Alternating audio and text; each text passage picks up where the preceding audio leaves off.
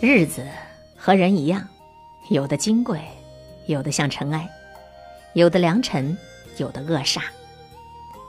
写下这篇文章的那一天，是一个非常显赫的阔日子——元旦，气象万千的日子。滴答一下，把世界的日历和人的旧岁一同褪去，翻出了新的。我暗自庆幸，老母亲又添了一岁，八十七岁了。父亲是早些年走了，不走的话，今年是九十岁了。上个月一家人聚拢，给父亲做了九十岁的阴寿。事前我是坚决不同意的，但大哥大姐执意要做，讲这是乡俗。不做丢脸的，大哥讲我们丢脸没事，你的脸丢不起。大姐也讲，人家把你看成知书达理的榜样，若连基础的事都不做，必定有人背后讲你闲话。于是配合，专程从外省赶回，日子是规定的，我恰好出差在外。那天太阳特别旺，风和气，一扫冬日里的寒冷。四代人，老少男女，七八部车，三十多人，带足了祭奠的物品，佛包、纸钱、饭菜、烟酒、香火、烟花、水果等等，摆在父亲的坟前，满满当当的。佛包有一袋面粉的壮实，里头装满了层层叠叠的念过经、画好符的名物，统共五个，足足烧了一个多时辰，才灰飞烟灭。母亲毕竟是老弱了，站不久，便坐在石凳子上，看火烧，见或讲一些父亲的陈年旧事。小孩子看火烧，欢天喜地，像过节，淘气，偷偷点火去烧干枯的野草，野草蓬蓬勃勃的，一下燎原起来，吓到了我们，便去扑火。冬天的山野，灌木丛丛，枯叶地毯一样铺着。烧起来不可收拾，好在父亲有灵，暗中助阵，燎原的火势一下就扑灭了，有惊无险。母亲是有痛风病的，病灶在左脚大指头的关节和右膝盖，纠缠了二十多年，每次发作，母亲都恨不得剁掉脚关节。母亲是二十岁嫁给父亲的，第二年生了大哥，三十三岁结育。期间八次生产，产下六儿三女，养活了三儿两女，有一对双胞胎。一九六二年正值饥荒，双双饿死。母亲讲，她生那么多孩子的疼痛，加起来都没有她一次痛风的疼痛那么严重。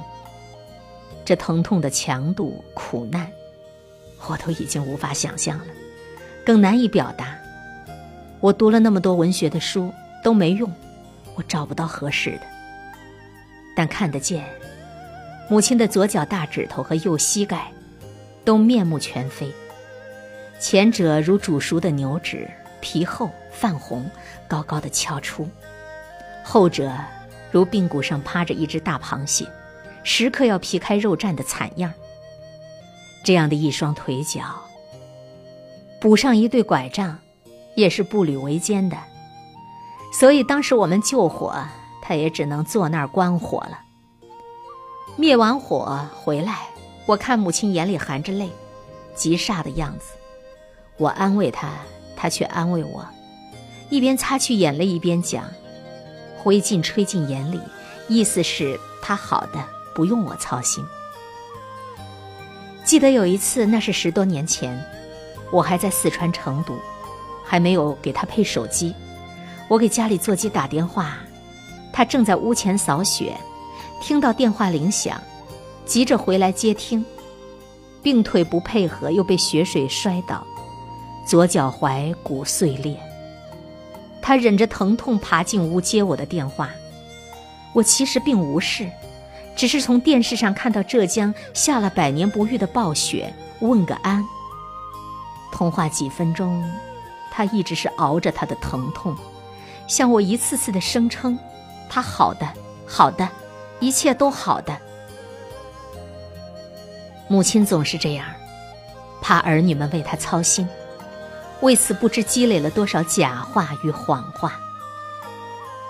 坟地是闹热的吵，小嘴都是大喇叭，比着嗓门的嚷啊哭啊。回家清静了许多，因为多数人散去，直接回自己家。个人都是忙各自的，孩子们要做作业、补功课、学画画、练书法、补英语、练跆拳道，各种各样的补习。婴儿是要回家吃奶的，奶粉是海淘的。洗澡，坟地是太脏了，回家就要洗澡的。大人们是要加班的。有的是要做饭的，有的是要下馆子接客的，有的是要……总之，儿女们各自都有事，都很忙碌，没空停下来陪母亲吃饭。到了吃晚饭的时候，就只剩我一家三口陪着，连同二姐。烧好了饭也走了，说是家里的老母猪眼看要下崽。得守着，得回家。我是给二姐发薪水的，每月五千，要求她服侍老母。二姐也是用了心的，天天来做卫生、烧饭。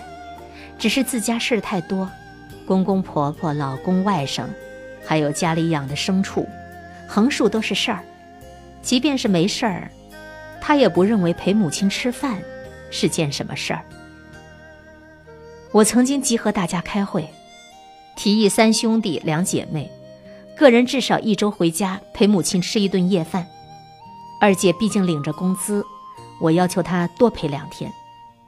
二姐第一个就反对，我给妈烧好饭就可以了，干嘛要陪她吃？理直气壮的。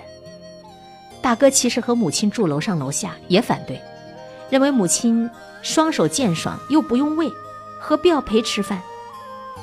大姐住县城，小弟在镇上，反对的理由更充足。我暗自赌气，要做个样子给他们看。我坚持每周末都回去陪母亲吃饭，除非出差在外。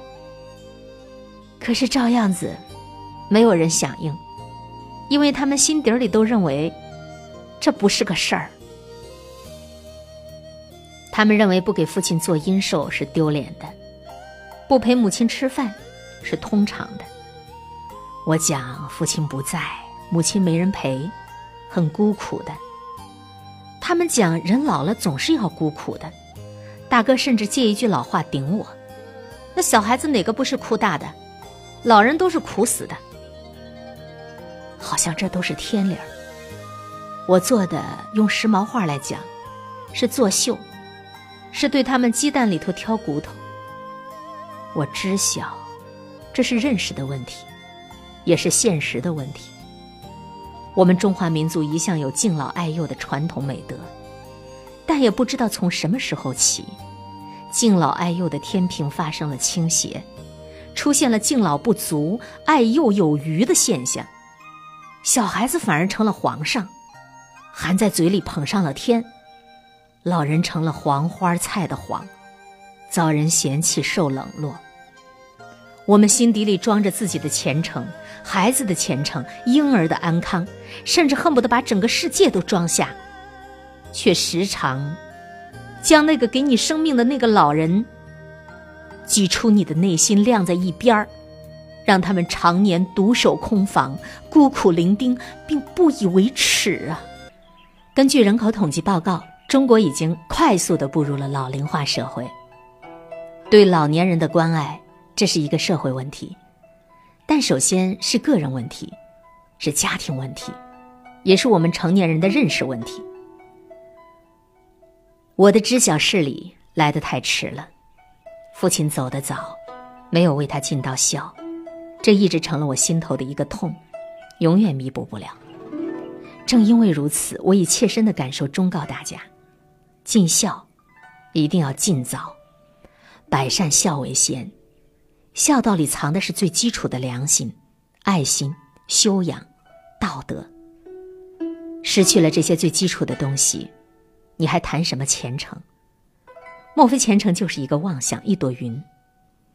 不久之前，我在央视做节目，节目有格式，嘉宾必须挑一个关键词来展望二零一八年。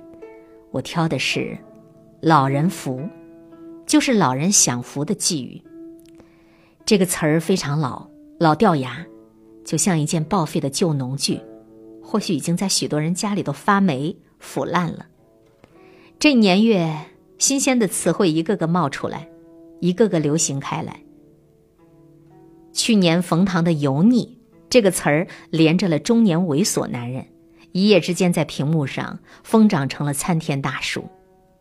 我希望，今年的这个“老人福”这个词儿能够长出心眼儿，焕发神采，老当益壮，成为流行的热词，热在大家的心里头，坐在大家的手里头。如果有缘分，你接触到了。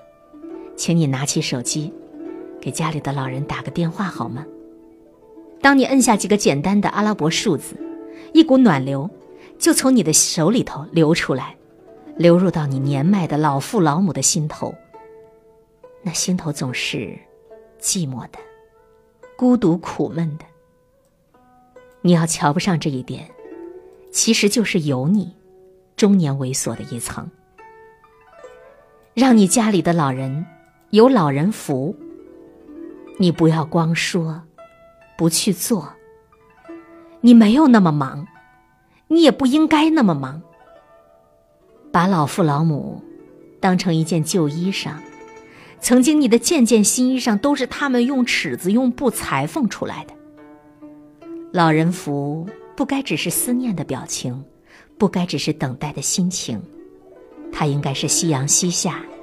印在花窗帘下，清风拂过，河背出一轮温存美丽的景色，暖洋洋的，暖洋洋的。